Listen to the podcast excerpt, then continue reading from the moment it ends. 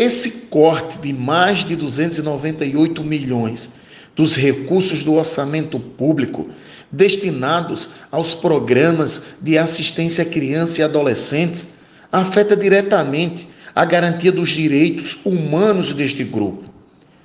Esses cortes são a continuidade do processo de desmonte do estado de bem-estar social que ocorre em todos os âmbitos das políticas públicas que asseguram dignidade ao povo brasileiro.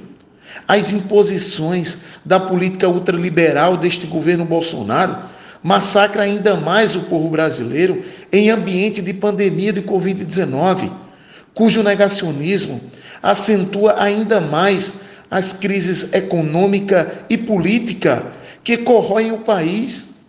As consequências são centenas de milhares de mortes, milhões de infectados, milhões de desempregados, milhões passando fome, impactos severos sobre a vida das crianças e dos adolescentes, especialmente os mais pobres e negros.